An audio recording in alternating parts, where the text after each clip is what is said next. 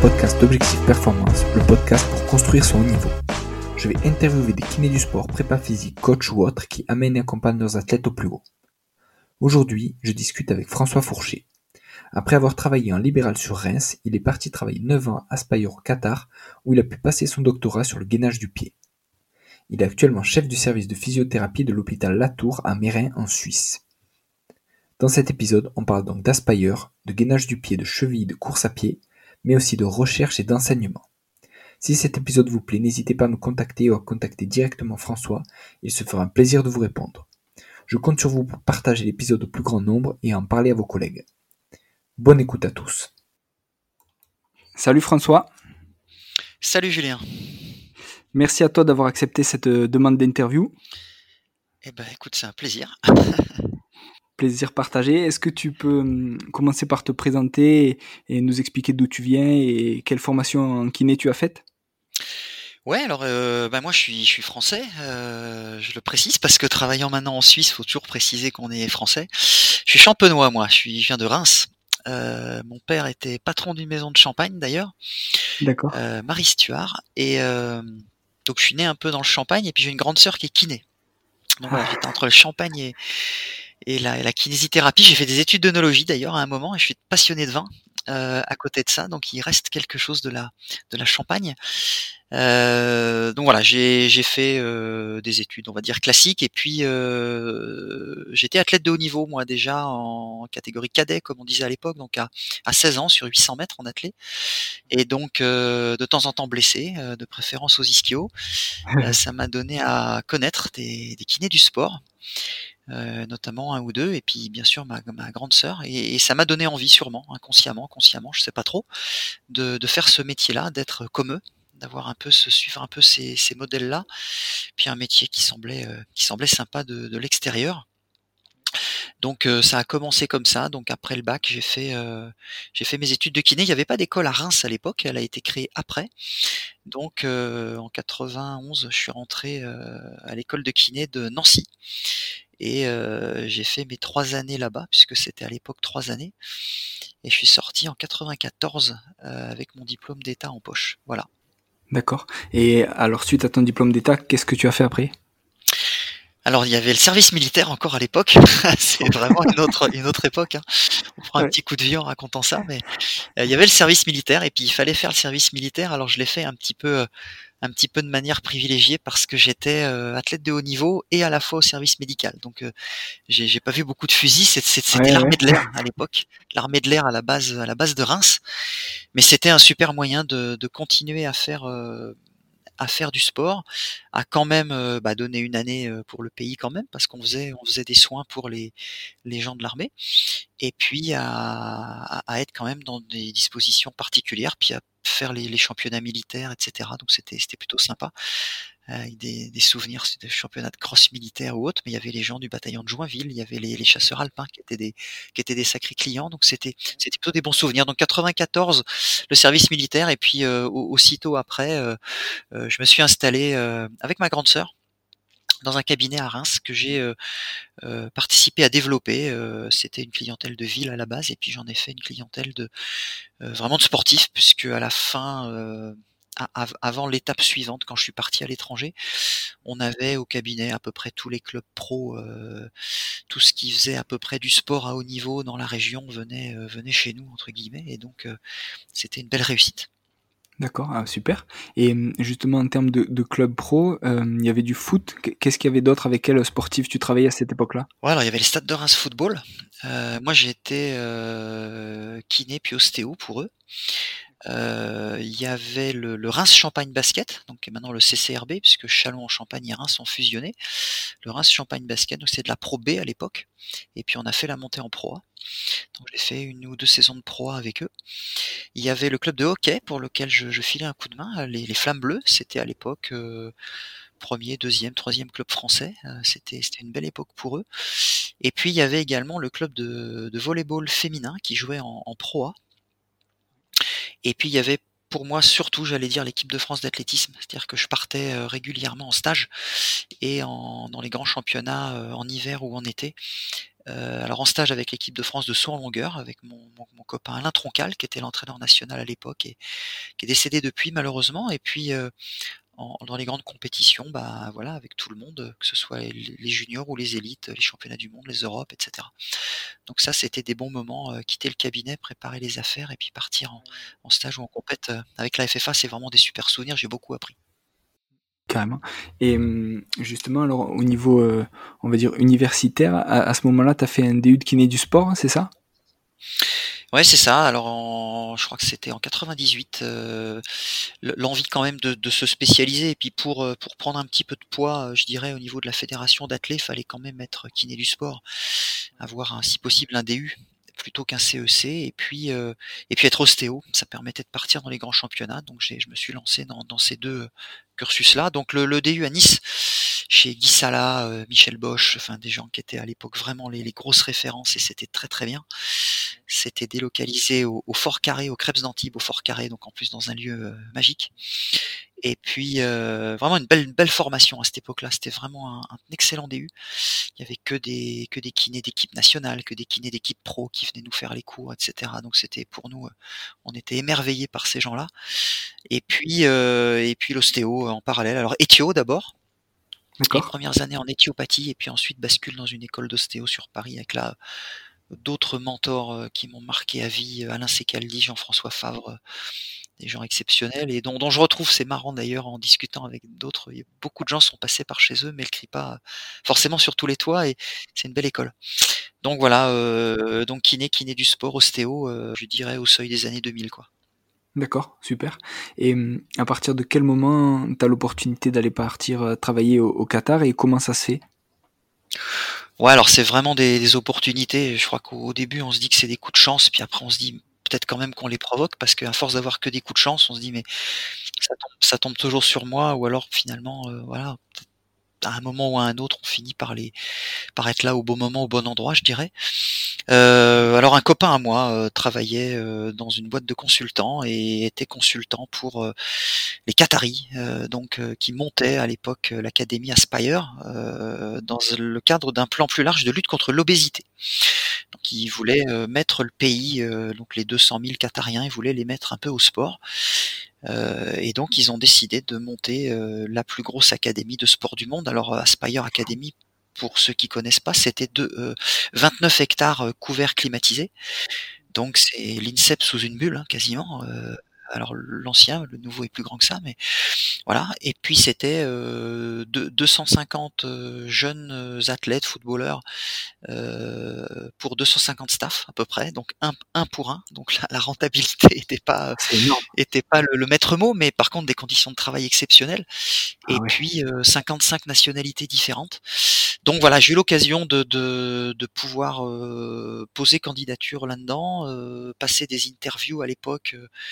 Euh, on est quand même en 2004, voilà, par internet, Skype, machin, et puis finir par être shortlisté, me déplacer au Qatar en avion pour aller passer une interview. il y avait l'académie au milieu du désert. C'était une image, je m'en souviendrai toute ma vie. Ça s'est construit après autour, mais Sport, City n'existait pas, Aspire Zone n'existait pas, Aspetar n'existait pas encore. Euh, D'accord. Donc voilà, l'académie était même pas finie. On dit mais qu'est-ce qu'on va faire là-dedans? Et puis, mais le projet, on sentait que le projet allait aller prendre, allait être intéressant, qu'il y avait quelque chose à en ressortir. Et puis, alors la première année, j'ai gardé mon cabinet, j'ai gardé ma maison, tout ça. J'ai mis un remplaçant au cabinet. J'ai dit bon, on va voir ce que ça donne. Et puis, à force de dire, je reste un an, je reste deux ans, je suis resté neuf ans. Je suis resté neuf, neuf années de suite parce que je me suis pris au jeu et puis j'y ai fait des rencontres intéressantes. Ouais. Et alors, t'étais comme physio et comme chercheur dès le début ou t'étais que comme physio au début? Ouais, alors sur, sur le papier, hein, c'était c'était physio et puis avec des tâches de recherche, mais pour ceux qui, qui sont aussi vieux que moi, euh, la recherche mmh. en kinésithérapie dans les années 2000, euh, on était, on faisait rire, hein, on n'était pas nombreux et puis ça, ça faisait un peu, un peu marrer tout le monde et on savait à peine ce que c'était que les STAPS, euh, on sortait des UREPS, enfin ça commençait à devenir scientifique au niveau des STAPS, mais la, mais la kiné absolument pas et et, puis donc sur le papier c'était ça, en vrai effectivement au départ c'était surtout du, suivi des équipes et des jeunes joueurs de foot et athlètes de l'académie et puis quand même du temps. du temps et ça, c'est le maître mot, le temps. Ceux qui sont qui nous écoutent et qui veulent faire, à côté de leur vie de libéral, heu, 40-50 heures, 60 heures par semaine veulent faire, mais ils savent bien que c'est le temps qui manque, en fait et donc du temps, on en avait. Donc on avait du temps, on avait du matériel et on avait des gens, parce qu'il y avait des biomécaniciens, il y avait des physiologistes, heu, qui étaient là, qui bossaient de leur côté. Et si on voulait, on pouvait aller voir ce que faisaient ces gens-là, heu, il fallait être un peu un peu curieux. Et moi, c'est ce que j'ai fait et je suis tombé, heu, sur des gens de toutes les nationalités différentes parce qu'il y avait un biomécanicien, finlandais, Sami Kutonen qui m'a beaucoup aidé. Et puis il y avait un physiologiste français qui s'appelait Grégoire Millet et qui était là-bas à ce moment-là, dont j'avais jamais entendu parler et et on est devenus copains, heu, amis, heu et lui a fini par m'entraîner du côté obscur et me dire à force de autour de bière, autour de tout ça, au au au départ, dire: «Mais toi, tu te poses trop de questions pour rester comme ça, il faut que tu fasses un master, il faut que tu partes» et puis il m'a emmené. Et puis il est devenu mon directeur de thèse et puis et puis on a fait la thèse et puis on a fait les tous les articles qu'on a fait et puis voilà. Et et ça a commencé comme ça, mais encore une fois, j'insiste parce que j'avais du temps et j'avais les opportunités donc c'était, heu, je pense, plus facile finalement que les gens maintenant ici en France qui disent: «Allez, j'ai mon cabinet, comment je vais faire pour faire un master?» ou là là, c'est compliqué donc là, il faut les aider à l'heure actuelle parce que parce que moi j'avais, heu, je pense un petit peu plus de facilité à l'époque, heu, même si après, voilà, il y avait beaucoup de boulot à fournir quand même. C'est clair et donc ta thèse, elle date de 2012, c'est sur le gainage du pied. Est-ce que tu peux nous expliquer un peu de quoi ça parle et heu, en quoi ça consiste?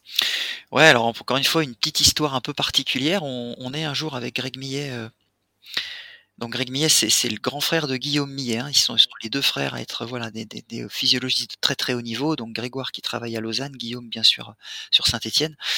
Donc Greg à l'époque est au Qatar et il y avait des salles, des pièces entières avec du matériel qui avait été commandé, livré et puis on regardait des fois, on cherchait un truc et on tombe sur une valise avec des semelles embarquées. Donc c'est des semelles, heu, avec, heu, 99 capteurs de pression de la marque Expedar. Les semelles valaient, heu, je pense ça vaut 20 ou 25 000 francs, la paire avec tout le software et heu, donc francs suisses, donc à peu près euros, hein, heu et on tombe sur 2 valises comme ça, donc 2- 2- 2 fois 25 000 francs suisses, 2- 2 fois 25 000 € et là, moi, j'avais vu à l'époque à Reims, heu, un de mes autres mentors, Jean-Claude Gaillet, podologue de l'équipe de France à l'époque, heu, travailler avec ça, mais comme ça, qu'il avait eu en prêt, enfin, c'est un souvenir lointain, c'était c'était un peu nébuleux.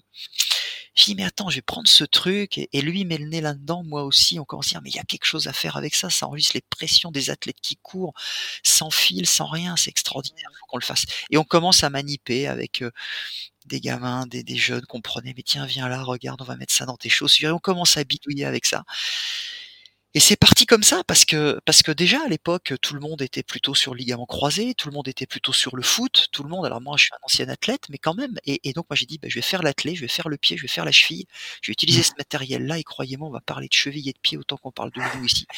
C'est parti comme ça et et on est parti là-dessus. Mais au départ, on a ouvert un carton un peu par hasard, quoi.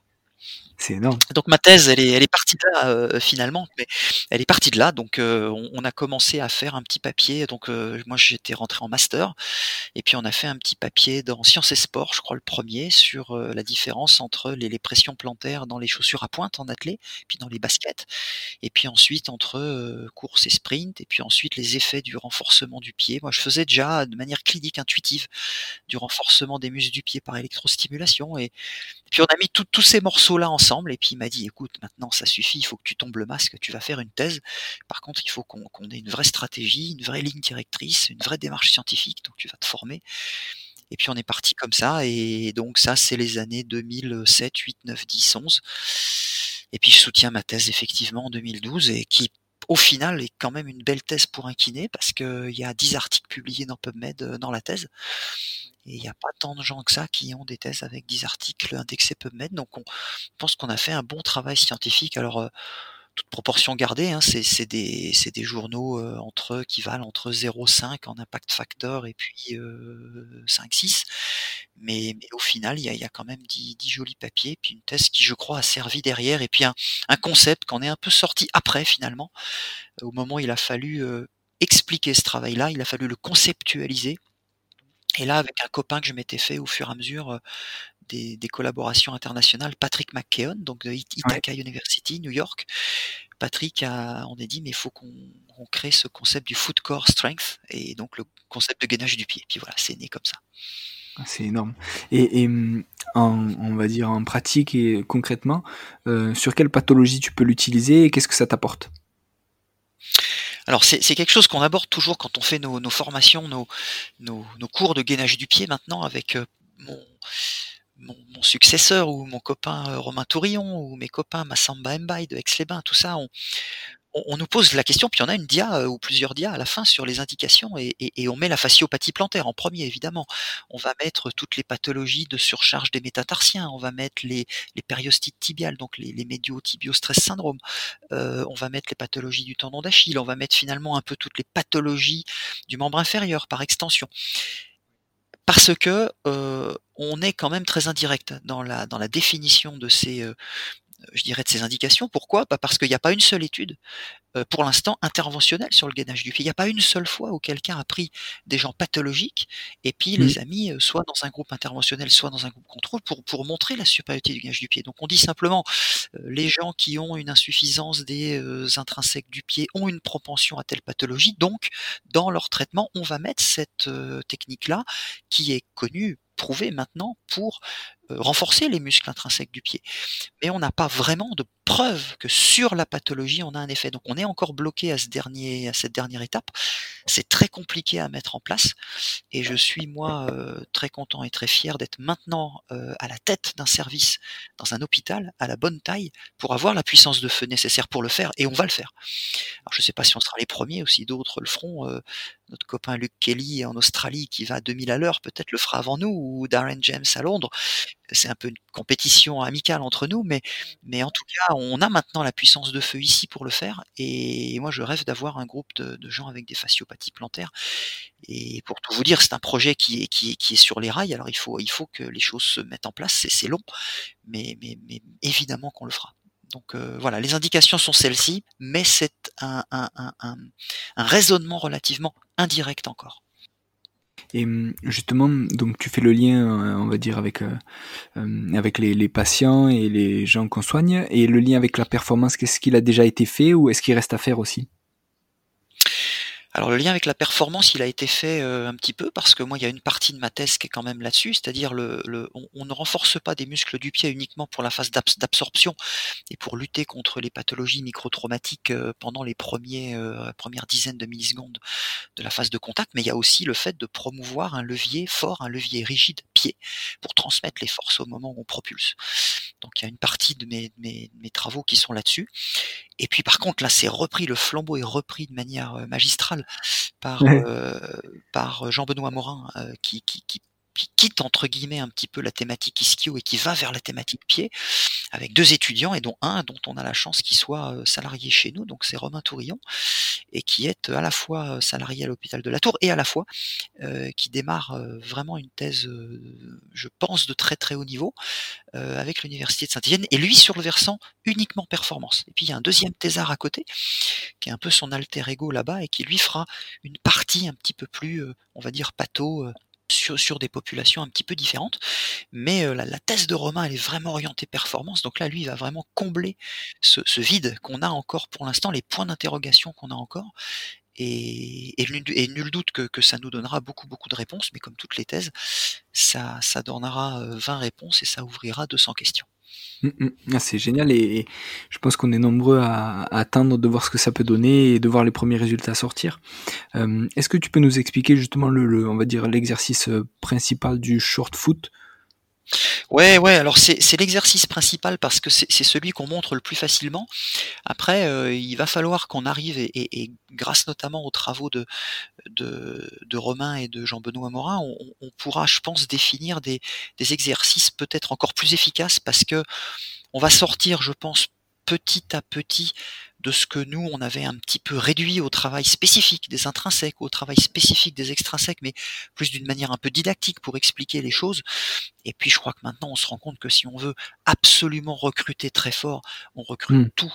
Mais on a quand même des clés pour les consignes qu'on donne à nos patients. Et je crois que démarrer par le short foot pour faire une prise de conscience, c'est quelque chose qui est intéressant. Alors, bah, le short foot, il porte bien son nom. Hein. Il y aura quelqu'un qui est debout et puis qui va, va essayer de, ramasser son pied sur lui-même euh, de le raccourcir dans le sens euh, de la longueur, dans le sens longitudinal, en élevant son arche du pied. Donc on élève le tubercule du naviculaire par exemple, on creuse l'arche du pied, et puis si on met une petite remarque, une petite marque au sol, pardon, devant le, gros orteil, eh bien on se rend compte que quand on pratique l'exercice, on recule le, gros, le bout du gros orteil de 1,5 cm par rapport à cette marque. Donc ça, c'est vraiment un exercice intéressant dans la, la conscientisation, je dirais, de l'utilisation des muscles du pied.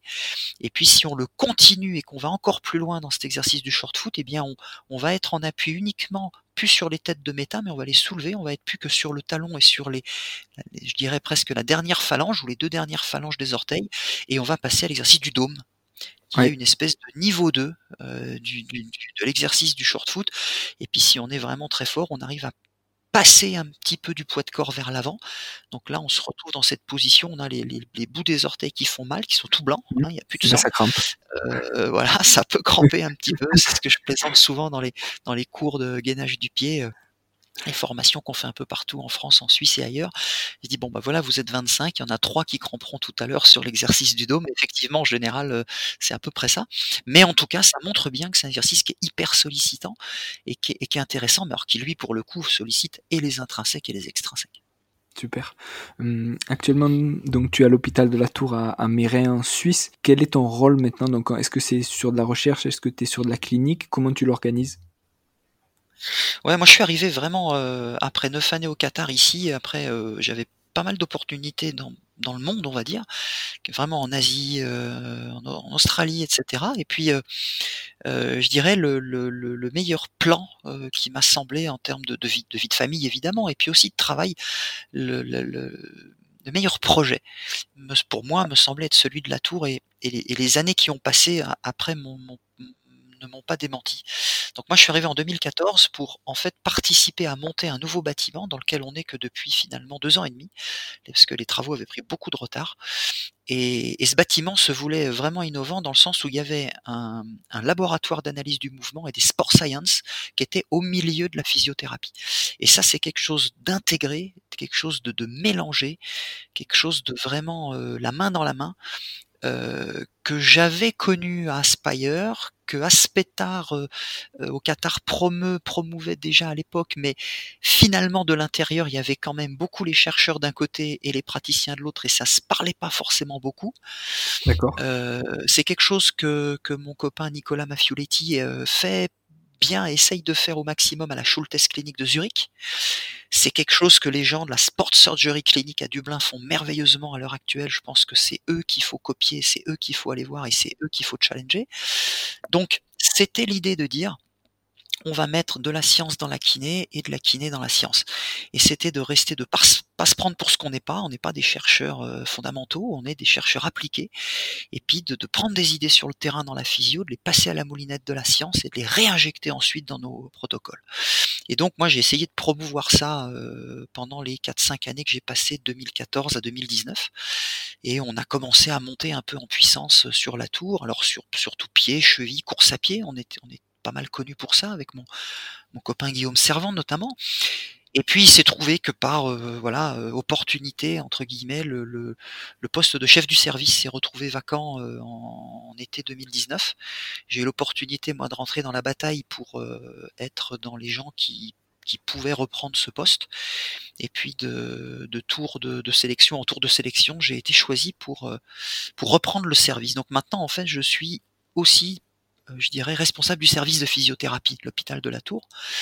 Donc je garde 40% de mon temps sur de la, du travail clinique, qui est essentiellement maintenant sur pied-cheville, course à pied, qui est plus du bilan, du conseil.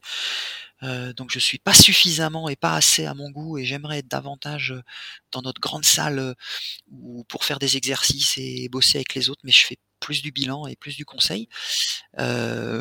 Et puis à côté de ça, ben, c'est beaucoup de temps de, management parce qu'il y a quand même, euh, même si j'ai une, super adjointe Amélie Chalancon qui fait un travail formidable, mais il y a quand même beaucoup de travail de, gestion du service et puis de, je dirais de stratégie du service, parce que c'est un service qui est en train de grossir beaucoup. Il faut donner les grandes, orientations et puis se battre de la direction aussi, qui nous aide beaucoup, mais pour que, que, que ces lignes-là puissent être suivies.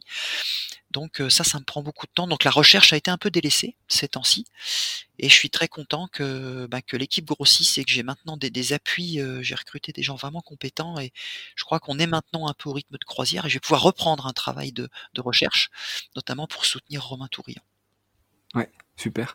Et mmh, justement, avec ces, ces nombreuses casquettes, comment tu jongles avec? Est-ce que, euh, on va dire, quand tu fais de la clinique, tu étais purement clinicien et tu t'occupes pas du tout du management et tu coupes, euh, on va dire, la, matinée où tu fais ça? Ou est-ce qu'au final, tu jongles tout le temps avec et tu, règles un problème de, on va dire, d'organisation et de management, puis après tu repasses physio Ouais, non, l'avantage, c'est que j'ai vu un petit peu euh, comment ça se passait dans le service avant, quand moi, j'étais pas responsable du service donc j'ai pu, euh, je dirais, euh, prendre, prendre, tirer avantage de, ce que faisait bien mon prédécesseur, de, de ce qu'il faisait un petit peu moins bien. Et donc j'ai vraiment des temps dédiés euh, purement à la clinique et où là je, je décroche souvent pas le téléphone quand, quand il sonne faut vraiment que ça soit. Euh, on a de la chance parce qu'on a des téléphones où le nom apparaît, donc quand c'est mon patron, je décroche. Euh, mais quand c'est euh, quand c'est euh, le, le, secrétariat, voilà, je, je, décroche pas et je suis concentré avec mes patients et, et ça c'est un peu la marque de fabrique qu'on a que j'ai et qu'on a pour beaucoup ici, c'est-à-dire d'être vraiment dédié. On aime bien les gens, on soigne les gens et quand on y est, on y est. Et, ça, moi, c'est quelque chose que je garde, pas par respect pour les patients, donc euh, je, je réponds pas. Et puis, bah, il y a des temps qui sont complètement dédiés à, l'administratif et en ce moment, c'était la période qui se termine des entretiens annuels euh, pour euh, voilà, j'ai 70 euh, personnes à peu près en dessous de moi, donc il y a beaucoup d'entretiens annuels à faire. C'est à peu près une demi-heure de préparation, une heure avec la personne et une demi-heure après à nouveau de, travail pour mettre ça en forme, pour penser aux objectifs. Donc ça me fait deux heures par personne. Mais c'est des heures qui sont incompressibles. Il faut absolument s'organiser pour prendre du temps pour chaque chose. Alors j'apprends, hein, je fais beaucoup d'erreurs. Moi je suis un jeune manager, donc je fais plein de bêtises. Je suis sûrement moins efficace que d'autres. J'essaye d'utiliser au maximum la technologie pour me faire gagner du temps. Les, prises de notes, les mails euh, dictés et non pas écrits, etc., etc. Mais donc non, il y a 40% de temps vraiment dédié à la clinique pure et dure, et puis le reste du temps plutôt dans le bureau. Et puis euh, euh, bah, ça fait 60 plus 40, et puis les, les 20 ou 30 qui restent pour faire un 130%, c'est, c'est le soir et la nuit. C'est vrai que le soir à la maison, il y a toujours une une série ou quelque chose, le, repas en famille, une série, 48 minutes, et puis ensuite une heure, une heure et demie encore passée à l'ordinateur pour pour lire des choses ou finir le travail. Mais je dirais c'est pas euh, pas très compliqué quand on a fait une thèse ou quand on a beaucoup travaillé. Enfin, je veux dire, pense les gens qui écoutent ce genre de podcast, bah voilà, ils ont du c'est du temps de travail qu'ils écoutent ce podcast sur un temps libre pour d'autres. Et puis, ben en fait, voilà, ils apprennent, ils, je sais pas s'ils apprennent, je l'espère, mais en tout cas ils se forment euh, sur du temps privé. Mais je fais pas autre chose. Voilà, c'est du temps qui est un peu mélangé. Mais j'adore ce que je fais et donc c'est un moteur. Euh, voilà, c'est motivant. Comme quand on reprend un master ou un doctorat à 40 ans, euh, il y a cette flamme là qui, qui permet. Et puis quand on l'a pu, faut faire autre chose. C'est pas grave. Hein. Mais là, là, ici, on est tellement stimulé par les jeunes qui nous poussent que, que c'est vraiment, euh, c'est vraiment passionnant. Euh, justement, donc tu es membre exécutif de l'International Ankle Consortium. Qu'est-ce que tu y fais Ouais, alors j'étais, on va, on peut parler au passé et au présent. Euh, moi, j'étais, alors l'International Ankle Consortium, hein, l'IAC, c'est une société savante internationale très anglo-saxonne où sont largement représentés les Américains et les Australiens.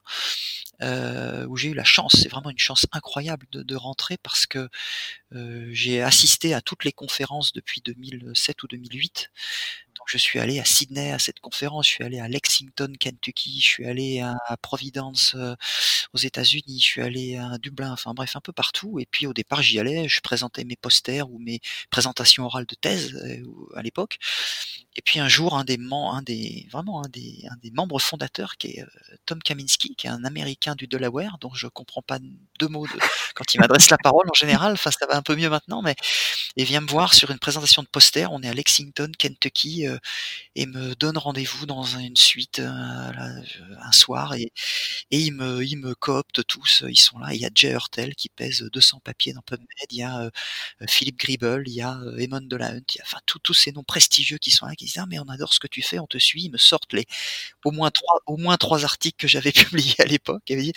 Bon, je crois qu'honnêtement il leur fallait un représentant francophone, faut faut pas rêver, hein, ils m'ont pas pris non plus que pour, mais voilà, il leur fallait un francophone. Moi j'étais là. Et, et, ensuite, pendant les années qu'on suivi, j'ai passé mon temps à, à, labourer le terrain au, au Qatar, au Moyen-Orient et partout où j'ai pu, mais surtout dans le monde francophone, pour passer euh, tout ce qu'on faisait avec le consortium. Donc en fait, c'est une société savante qui essaye surtout de euh, faire prendre conscience de la euh, catastrophique du catastrophique impact de, de l'instabilité chronique de cheville sur la santé publique en général, avec toute cascade hein, qui explique que des gens s'arrêtent de faire du sport et donc deviennent cardiaques et donc donc deviennent obèses parce qu'au départ ils ont été mal soignés d'entorse. On a fait euh, des, des papiers entiers là-dessus, c'est passionnant. Et, et, donc moi j'ai transmis ça au monde francophone. J'ai essayé de, de, voilà de faire plein de plein de petits IAC partout et, et, et je crois vu maintenant le, le je dirais l'écho qu'on a euh, sur sur le monde francophone que qu'on que, je me suis pas me suis pas trop planté. Et puis euh, donc j'étais exécutif à ce moment-là j'étais dans les 12 13 qui étaient vraiment actifs on, on, écrivait les papiers on faisait les papiers et puis ensuite on labourait le terrain pour passer le message à tout le monde. Et puis euh, on a fait une réunion euh, à Amsterdam au dernier congrès il y a il y a maintenant un peu plus d'un an.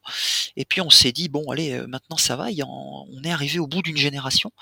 Donc des gens comme Jay Hartel, comme Philippe Gribble, comme euh, Tom Kamiski, comme Bill Vincenzino, enfin vraiment des, des, sommités. On dit bah nous on se retire et moi j'ai dit pareil. Et je me suis rendu compte qu'en fait ils, se retiraient parce qu'ils avaient tous quelqu'un à mettre à la place. Ils avaient tous un, étudiant, un PhD, un gars à mettre. Et je dis bah ça tombe bien, moi j'ai aussi un gars à mettre à la place. Et, et c'est Romain Tourillon encore une fois qui, qui, qui reprend euh, un petit peu le flambeau. Donc moi maintenant je suis un membre euh, actif bienveillant, mais plus dans le comité exécutif. C'est Romain qui reprend cette tâche-là du comité exécutif et, et, qui a sûrement beaucoup plus d'énergie, et puis avec d'autres gens qui sont les, les, les, les, anciens étudiants de, des, des, des gens euh, célèbres que j'ai cités avant. Donc c'est vraiment un truc exceptionnel parce que euh, il y a vraiment maintenant deux ou troisième génération de l'International Equal Consortium qui reprend la main, euh, et nous on est toujours là derrière, et, et ça donne toute la force de cette, de cette institution-là. Ah, c'est génial. Euh, tu as fait donc plus de 40 publications et plus de 60 conférences. Et hum, qu'est-ce que donc maintenant, avec un peu de, de recul, qu'est-ce que t'apporte l'enseignement? Alors, je me suis jamais pris pour un enseignant au sens universitaire parce que j'ai jamais eu vraiment un poste d'enseignant-chercheur. Euh, j'ai passé ma qualif de maître de conf quand je suis revenu euh, du Qatar au cas où, et puis finalement elle m'a pas servi parce que euh, ça, ça m'a largement suffi de venir à la tour de faire. Donc je vais, je vais donner des, des, des, coups de main. Donc je suis toujours un vacataire externe quand je vais chez mon copain Pierre Samosino ou chez mon copain Romain Terrier à l'université de Savoie ou, ou à Saint-Étienne ou quand je vais en, en, Suisse à l'école de physio, etc ou plus généralement dans les écoles de dans les écoles de kiné en France ou, ou dans les instituts de formation en formation continue. Euh, donc je suis plutôt un intervenant extérieur, euh, j'espère euh, un peu universitaire, mais encore une fois, j'ai pas de, de, de chaire universitaire comme d'autres qui donnent X centaines d'heures d'enseignement. Donc j'ai pas j'ai pas de, de, diplôme de pédagogie, j'ai pas d'enseignement, de, j'ai pas de, compétences particulières en pédagogie, j'ai plutôt appris sur le tas. Et donc ce que ça m'apporte moi, c'est de rester en vie, c'est de rester au contact permanent avec bah, ce bouillonnement de culture qu'est l'université, parce que il y a, y a un moment, là j'ai plus le temps moi de lire tous les papiers qui sortent. Donc s'il n'y a pas les gens spécialisés sur la cheville, s'il n'y a pas Caroline Princet, qui est notre autre staff salarié à la Tour, mais qui elle aussi fait un doctorat sur les ischios à l'université de, Saint-Étienne, s'il n'y a pas Caroline sur les ischios et s'il n'y en a pas d'autres sur le genou, eh bien euh, Guillaume Servant sur la course à pied, eh ben moi j'ai plus l'accès à tout ça. Et donc l'enseignement, le bouillonnement, l'université me donne ça parce que les cours il faut les préparer. Il y a peut-être 20 ans, on pouvait arriver avec un nom, un truc à l'université. Maintenant, on a en face de nous des gens qui prennent leurs notes sur ordinateur, qui ont le wifi, qui vérifient les qui vérifient les publics qui ont leur site et et on peut plus se permettre d'arriver en en en terrain conquis et c'est plus comme ça. Ils ont bien raison de challenger un petit peu les les enseignants. Donc heu, ça nous oblige à toujours nous renouveler dans notre manière de faire, c'est plus interactif, donc ça c'est bien. Et puis en même temps d'être, heu, toujours à la page. Et pour être à la page, il faut être en lien avec l'université. Moi j'ai pas trouvé d'autres, heu, voilà. Donc le le jour où moi j'arrêterai parce que je serai plus dans ce bouillonnement-là, je pense que j'enseignerai plus, heu, parce que, heu il y a quelqu'un qui disait, c'est mon copain Ma Martin Buchet qui est aussi un de mes un de mes grands exemples, heu, qui est une espèce de fou furieux, toujours en éveil. Et Martin Buchet, heu, a écrit un super éditorial dans un de ses journaux dont il est éditeur en chef, heu, I JSPT et et il écrivait qu'il y a 3 sortes de vraiment de personnes, hein, dans le monde universitaire. Et il y a il y a notamment une race dont il faut pas faire partie, c'est ceux qui enseignent aux étudiants ce que eux savent et non pas ce dont les étudiants ont besoin. Et il a raison, heu, le jour où on n'enseigne plus que ce qu'on fait par ronronnement, il faut mieux arrêter. Super. Justement, en parlant d'enseignement et tu as cité Guillaume Servant, vous avez écrit un livre ensemble qui s'appelle Je bouge en courant. Heu, quel était le but, heu, en faisant ça? Ouais, alors c'est un petit guide, hein, c'est pas un grand livre, mais c'est un on est très fiers de ce livre, hein, donc oui, c'est un guide. Heu, c'est parti en fait d'une d'un double, d'une double problématique, heu, enfin d'u d'une problématique et d'une opportunité. La problématique, c'est qu'on fait je pense qu'on est vraiment 2- 2 bons experts maintenant sur la course à pied, heu, Guillaume et moi, avec des chemins différents et et qu'on on on a toujours à la fin de nos bilans avec nos patients ou nos clients, on a toujours à la fin, dire: «Beh, qu'est qu'est-ce que le patient il va il va ressortir de ça? Qu'est-ce que je vais lui redonner en main propre ou sur une clé? Qu'est-ce qu'il va garder?» et alors on a un bilan, on a un tapis instrumenté avec des caméras, des chiffres, des capteurs de pression, tout ça, donc on leur donne ce rapport-là. Mais on avait toujours envie de leur dire: «Mais alors, ouais, des exercices, bah, on va vous faire une vidéo» et puis il nous manquait quelque chose de référence. On dit: «Mais un jour, il faudra qu'on fasse un petit bouquin avec juste tous les exos, heu, tous tous les raccourcis, tout ce qu'on veut dire sur la chaussure. Faut arrêter de parler de chaussures, faut d'a d'abord parler de l'athlète, puis il faut parler de la force, faut être fort pour courir et cetera» et puis on n'avait jamais l'opportunité de de faire un livre et de tout ça. Et puis est arrivé là-dessus encore une fois, heu, de manière un peu en sauveur, heu, Grégoire Millet qui, heu, a lancé une collection, heu, sur l'université de de Lausanne, à l'UNIL, qui s'appelle Je bouge et il me contacte en disant: «Écoute, heu heu, j'ai fait le 1er, c'est Je bouge en altitude, heu, est-ce que tu as envie de faire le 2e qui serait Je bouge en courant mais sans me blesser?» il y a tant de pages et j'ai dit: «Écoute Greg, c'est parfait parce que ça fait longtemps que je veux faire un guide comme ça et merci pour l'opportunité». Donc ça a fait quelques nuits blanches parce qu'il a fallu le faire assez vite Mais finalement, on y a mis tout ce qu'on avait envie d'y mettre avec Guillaume et et je crois que c'est vraiment un bon guide pour les pour les kinés, pour les pour les physios en Suisse, pou pour les gens, pour les pour les patients. Heu, je je crois qu'il y a 2 il y a 2 personnes ou 2 types de personnes pour qui c'est pas fait, heu, les gens qui courront jamais et puis les gens qui sont, heu, coureurs de haut niveau, voilà. Mais tous les autres au milieu, je crois qu'ils ont quelque chose à y retrouver. Heu, alors c'est un livre qui se lit d'une manière un peu chapitre par chapitre, on a essayé de faire rendre ça un peu interactif. Heu, il faut aller directement à certains chapitres si on est plutôt comme ci, puis on reste à d'autres si on est plutôt comme ça et voilà donc heu, c'est sans prétention, c'est pas d'ailleurs c'est pas très cher comme comme livre, mais mais je crois que ça sert beaucoup à nos patients et à certains à certains collègues peut-être. Ouais, super. Hem, tu nous as cité alors beau beaucoup de tes collègues et tes collaborateurs. Heu, au final, est-ce que tu as des mentors et justement des gens qui t'ont inspiré sur ton parcours? Il y en a eu, c'est sûr, heu, on peut alors déjà ici, heu, ici il y a quand même, heu, celui qui a, eu la vision de créer ce centre où on travaille maintenant, c'est Finn Mahler, donc c'est le le le médecin chef de notre service il faut rendre à Finn ce qui est à Finn. C'est-à-dire que ça fait 25 ans qu'il se bat à Genève pour monter, ce qu'il a monté en 2018 donc une vraie vision qui date de de 15-20 ans et on a un outil, une puissance de feu maintenant qui est est intéressante.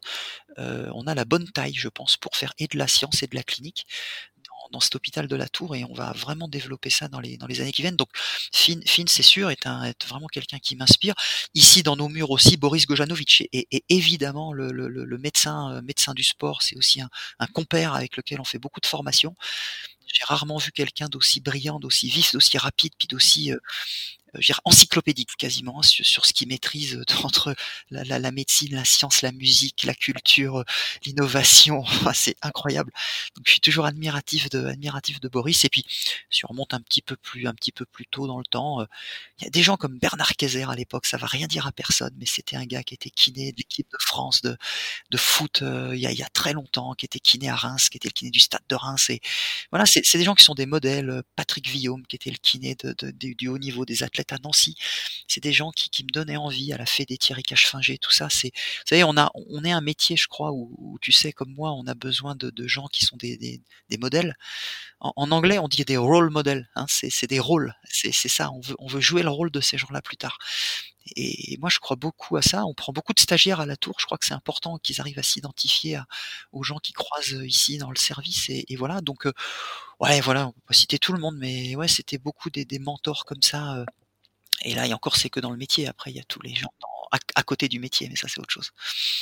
Au niveau des livres, alors, euh, qu'est-ce que tu, si tu as le temps, qu'est-ce que tu lis euh, Est-ce que ça parle de performance, de sport ou des biographies? Quel type de livre un peu?